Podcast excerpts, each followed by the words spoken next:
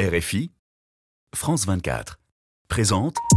Hello la famille, bienvenue dans Légendes urbaines, l'émission faite par nous pour tous de RFI et France 24. Si je devais décrire notre invité du jour en une citation, je dirais Si vous jouez de la musique avec passion, amour et honnêteté, alors cela va nourrir votre âme, guérir vos blessures et rendre votre vie digne d'être vécue. La musique est sa propre récompense. Quelle joie que de recevoir aujourd'hui un artiste made in Paris. Ça vient du 7-5. Et du Sénégal aussi, important pour lui, comme il le dit. J'ai le 2-2-1 au fond du cœur du matin au soir. Je sais très bien d'où je viens, j'ai pas perdu la mémoire. Surprenant et éclectique, il n'a de cesse, depuis plus de 15 ans, de nous étonner.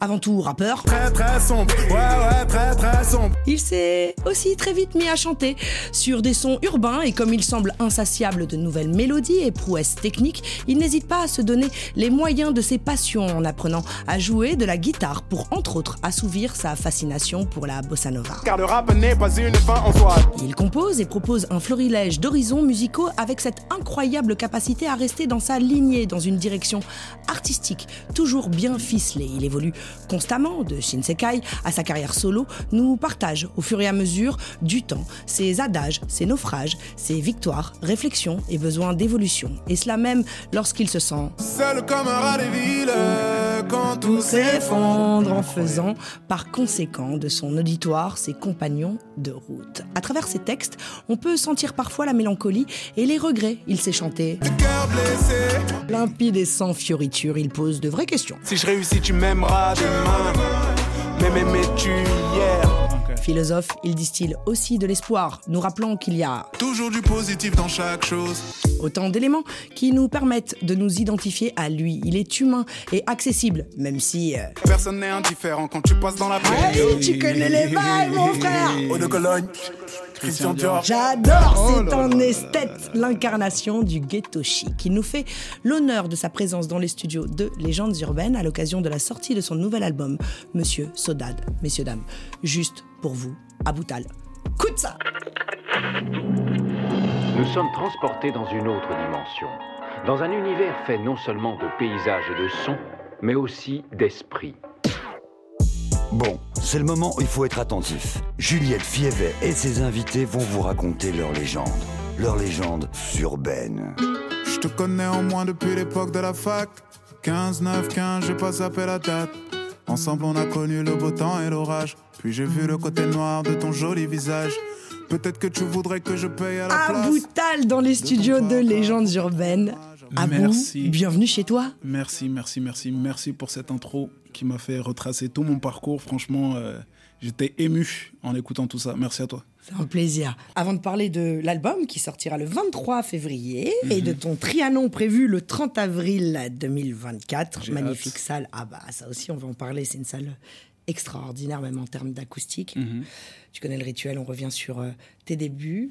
Tu es né à Paris, tu grandis dans le 9e arrondissement, donc Anvers pour les personnes qui nous suivent dans le monde entier. C'est vers Pigalle, voilà, euh, Pigalle, le Moulin Rouge, sauf que c'est un quartier euh, qui est à la fois extrêmement touristique, huppé de par les loyers, etc. Mais étrangement, un peu comme dans le 18e ou le 19e, et peut-être dans le 13e, certes, il y a aussi bah, des gens plus démunis ou plus, voilà, euh, ouais, plus démunis qui euh, vivent dans des logements sociaux, etc. Et là, on, voilà, on en parlera tout à l'heure, mais vraiment, faut, faut contextualiser, Contextualiser, parce ouais, que sûr, c'est pas, pas un banlieusard, en fait. Non, non, non.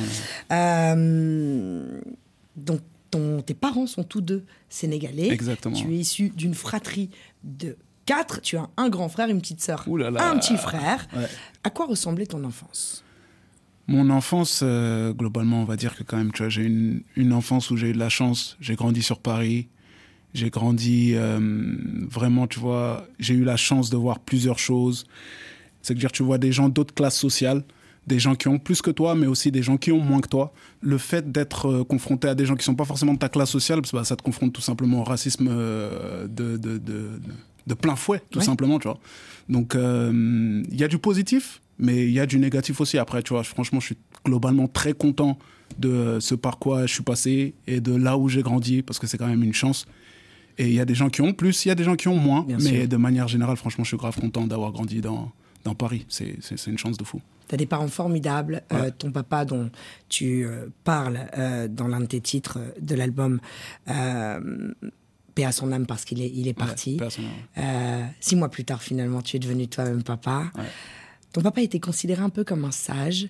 Quand il marchait dans la rue et qu'il saluait les gens, qu'ils soient plus âgés, de son âge et même plus jeunes, ce qui est encore plus remarquable, eh il leur serrait la main en leur disant je te, Bonjour, je te respecte. Ouais, exactement. C'est fou ça. Ouais, c'est fou. C'est vrai que ça a marqué euh, pas mal de gens. À chaque fois que les gens me parlent de mon père, ils me disent euh, Je vous respecte. Ouais, mon père, euh, franchement, c'est quelqu'un qui, qui est venu assez, assez tôt en France c'est quelqu'un qui n'a pas forcément eu une vie facile, tu vois. Il est arrivé ici en France, tu vois, dans les années 60. Ça, tu vois, c'est vraiment pas la même vie que nous, tu vois. Il dormait dehors et tout ça. C'est quelqu'un qui s'est construit. Euh, on l'a aidé, bien sûr, parce que c'est l'homme qui fait l'homme. Mais c'est un homme qui s'est construit, tu vois, beaucoup par ses propres moyens. Il est venu ici, il avait rien. Il s'est battu pour pouvoir étudier et pour pouvoir, euh, tu vois, s'émanciper, pour pouvoir aider sa famille, sa mère qui était au Sénégal toujours, tu vois. Donc c'était vraiment quelqu'un qui m'a inculqué euh, de très, très, très, très belles valeurs et euh, si je suis le garçon que je suis aujourd'hui, c'est c'est vraiment, vraiment grâce à, l'éducation que mes parents m'ont donnée. Tes parents sont stricts, grosse éducation euh, sévère, mhm. néanmoins très bon élève, mhm. mais agité, et tellement agité qu'à l'âge de 13 ans, on dit Aboutal, là, tu files en mauvais coton, on t'envoie au bled, à Dakar. Exact. Et tu te retrouves durant deux ans à Dakar pour euh, apprendre une autre forme de vie. Ouais. Parle-nous de ce, passage, parce que c'est pas anodin. De 13 ans à 15 ans, c'est ça? Tu euh, C'est un peu plus tard, c'était à, 15 ans que je suis parti. 15 ans à 17 ans. en plus, à 15 ans, t'as pas du tout envie de quitter Paris, t'es dans mm. ton, ton, game. Mais justement, c'était justement ah, parce que c'est la punition. Bah oui. C'est, en fait, c'est un moment aussi, où, un âge où tu changes beaucoup. Mais euh, je pense que quand j'étais là-bas, j'étais pas content d'être là-bas. J'étais pas content d'être là-bas. Bah, je voulais revenir, j'avais mes potes. Euh, tu connais 15 ans, 16 ans, c'est les meufs, c'est les Tu connaissais le Sénégal quand même déjà? Ouais, ouais, ouais. Franchement, j'avais eu la chance de, de pas mal y être allé. Et tu parles Wolof? Euh, moi, je viens pas, je suis pas ah, Wolof, je suis mandingue. Eh non, oui. c'est vrai que ah. j'ai, vrai que j'ai un nom Peul, mais je viens de Casamance. Ok. Donc ça veut dire que chez moi, je viens d'une région où euh, les gens ils parlent, ils parlent le mandingue. Tu vois. C'est entre Sédio et Kolda.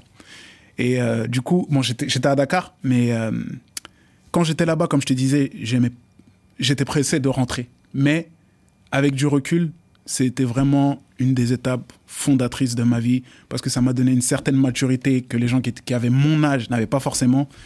Et, euh, et ça m'a forgé tout simplement. Ça m'a forgé. Encore une fois, ça m'avait permis de voir qu'il y a des gens qui ont plus et des gens qui ont moins. En fait, voilà quoi, ça m'a forgé tout simplement. Ça m'a forgé. Ça m'a fait passer de l'étape de jeune homme à homme. Et les Sénégalais t'apprécient aussi. Tu sais que c'est une émission collégiale, pleine mhm. de surprises. Mhm. En direct de Dakar, quelqu'un avait envie de te faire un petit coucou. Bonjour la famille, Juliette et Abou. Abou, mon frérot, ça fait longtemps. Euh, mais par contre, euh, je suis, je suis, euh, je suis à fond.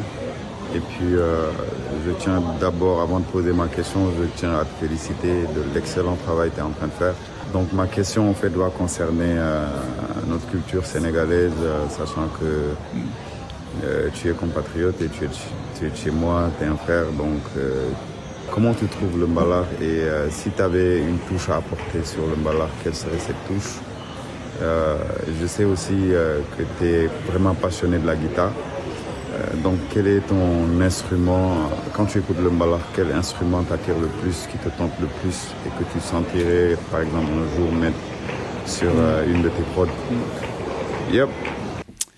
Monsieur DJ, Dollar Incroyable DJ, l'un des plus grands du continent. Mmh, si ce n'est le plus grand DJ du continent. Fierté nationale. Ah mais ouais, et international en fait, parce que là je sais qu'il monte sur Paris mmh. pour faire, bah tu vois la première partie de Davido, enfin voilà, mmh. il tourne aux États-Unis, ah il mixe absolument partout, Dollar, on ensemble. Jeff pour la vidéo. Qu'est-ce que tu répondrais à Dollar qui est ton bah, Dollar, déjà, je le remercie parce que ça fait toujours plaisir de le voir. Euh, pour le Mbalar, le Mbalar, en fait, c'est euh, c'est une musique qui est unique. Donc déjà, à partir du moment où c'est une musique qui est unique, c'est une musique qui a sa valeur. Et euh, le Mbalar, c'est pas une question de contretemps et c'est comme toutes les musiques, tu vois. Je pense que tu peux. En fait, c'est une question de sensibilité. Les Sénégalais, ils sont, ils ont été éduqués dans ça et les Gambiens aussi. Et euh, ça semble naturel pour nous. Et les gens qui n'ont pas l'habitude de, d'écouter ou de ou qui sont qui n'ont pas été baignés dans le ballard, Mhm. ils peuvent trouver ça compliqué, mais c'est juste une question d'éducation et une question de D'oreille, d'oreille et une question de curiosité aussi. Et Parce en que même temps, c'est très technique. c'est très technique, si c'est très tu technique. baignes dedans, ça reste quand même technique. mais il y a des musiques qui sont peut-être plus techniques que, que, que, que, que le mbalar. Mais en tout cas, euh, moi, j'ai aucun doute euh, que le mbalar peut réussir à s'exporter, tu vois. Mhm. Euh, comme euh, aujourd'hui, on est dans une, dans une ère où... euh, Bah, Youssou N'Dour en est la preuve, euh, quelque oui, part. c'est tu vrai, c'est vrai. Youssou N'Dour en est la preuve.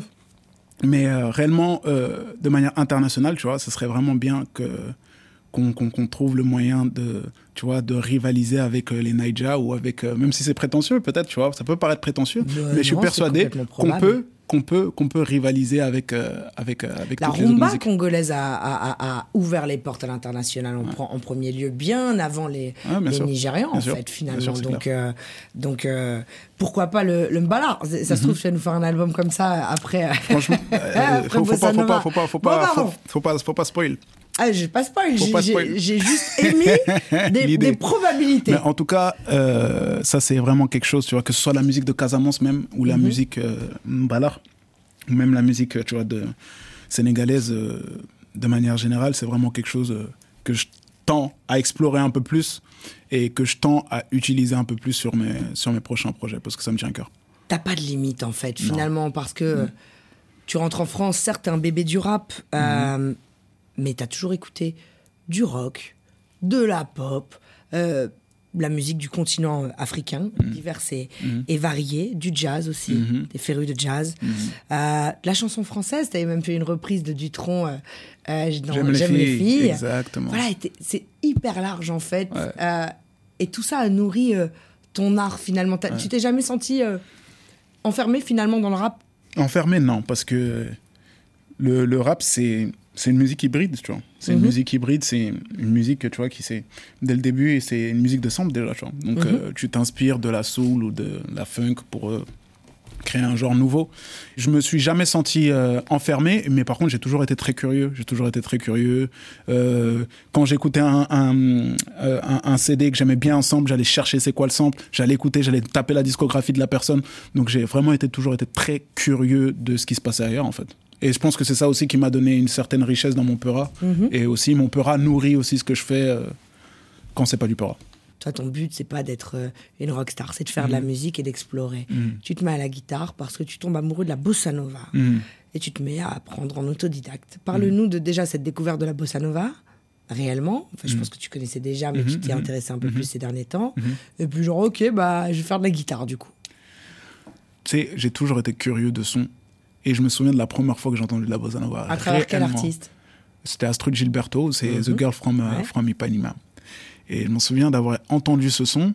Et du coup, après, j'ai commencé à me taper toute la discographie d'Astrid Gilberto. Et je suis tombé amoureux, tout simplement. Je suis tombé amoureux. Et en écoutant Astrid Gil- Gilberto, j'ai retrouvé trop de trucs de, de, de, de, de- de rap français, tu vois.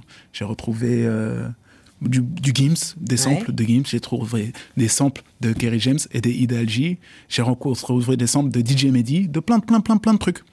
T'as Et- retrouvé l'Afrique aussi, parce que finalement, il y y a énormément sûr. de corrélations. Bien sûr, il y a beaucoup de co- co- co- corrélation- corrélations.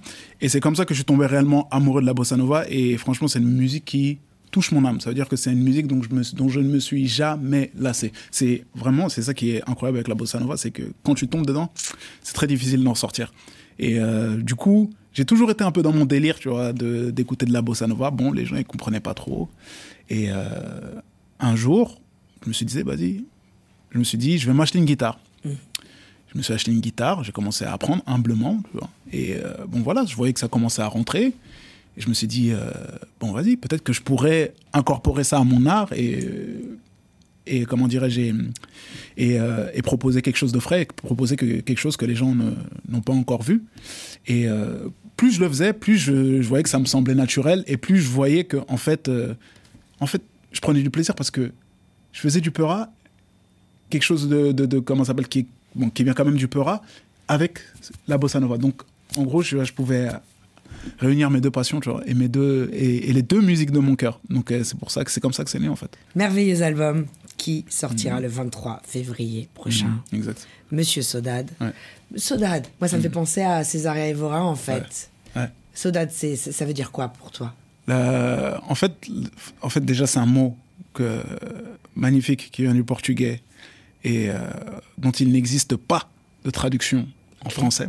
C'est euh, c'est un mot qui, euh, qui décrit un peu la mélancolie, mhm. la nostalgie et le manque d'une personne ou de quelque chose qu'on aime, tu vois, mais sans forcément avoir une notion de tristesse. Ça veut dire que des fois, tu rêvasses à quelque chose et à quelqu'un, tu dis ah, so that, so that, so that. Ça veut pas dire que cette personne que tu es triste, mais ça veut dire que bon voilà, tu aimerais bien avoir cette personne euh, à tes côtés, tu vois, à tes côtés. Tu pensais à ton papa? Bien sûr, Sodad, Sodad toujours. Mon cher ami, il est déjà l'heure de se déjà quitter. Yes, mhm. je rappelle que le 23 février sortira ce sublime album d'Aboutal. Mhm. Monsieur Sodad, rendez-vous à Paris au Trianon le 30 avril. Mhm. On se quitte toujours avec un rituel. Ouverture, fermeture, avec un message universel. Tu sais qu'on est suivi par des centaines de millions de personnes dans le monde. Quel serait le message que tu aurais à passer le message que j'ai à passer pour les gens qui sont en Europe, en Afrique, en Asie, euh, en Océanie, j'en ai pas oublié. Non, je pense qu'on est pas mal. Non, je pense qu'on est pas bien. pas mal, on, est bien, on est bien, non? Comment? Les cinq. en Amérique, l'Amérique. En Amérique, en Amérique, en Amérique du Nord et du Sud, c'est euh, réellement euh, l'amour, l'amour, l'amour, parce qu'on en a toujours besoin. Et je pense que si on est dans un monde qui est où il y en a de moins en moins. On est dans un monde où il y a de plus en plus de conflits. Donc euh, réellement, je propage l'amour. J'aimerais que tous mes frères et sœurs continuent à propager l'amour et ce serait déjà pas mal, non? Voilà. Merci encore. La famille, je vous donne rendez-vous la semaine prochaine, mm. même heure même endroit. En attendant, rendez-vous sur la chaîne YouTube de Légendes Urbaines. Abonnez-vous, cliquez, commentez, que du love. Hein. Les trolls, on strike. Allez, fin de l'histoire, mais il n'y en a pas en fait. Ça va, c'est cool. Pour la version longue avec Monsieur mm. Aboutal. Et en attendant, comme d'habitude, paix, amour, lumière sur vous. One love la famille. One, love. love One love. Je l'aurais pas fait pour n'importe qui. Parce que mon temps c'est du cash. Mais ce body est hors de prix. Cocktail au bord de la plage.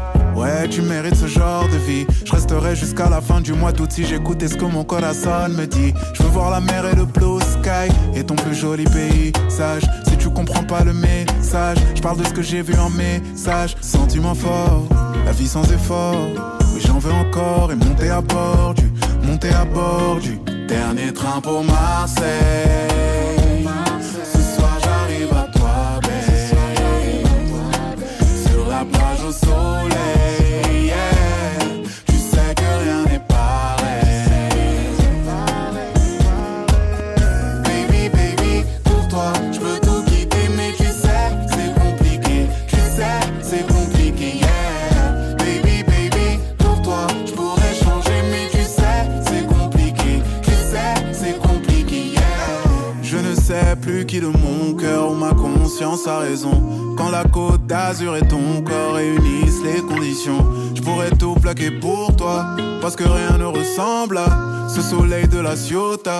Sur ta peau couleur mocha.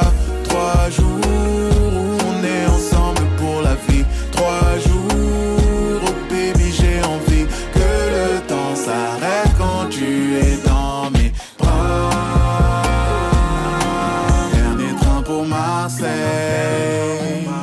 Ce soir j'arrive à toi, babe. Sur la plage au soleil, Tu parler.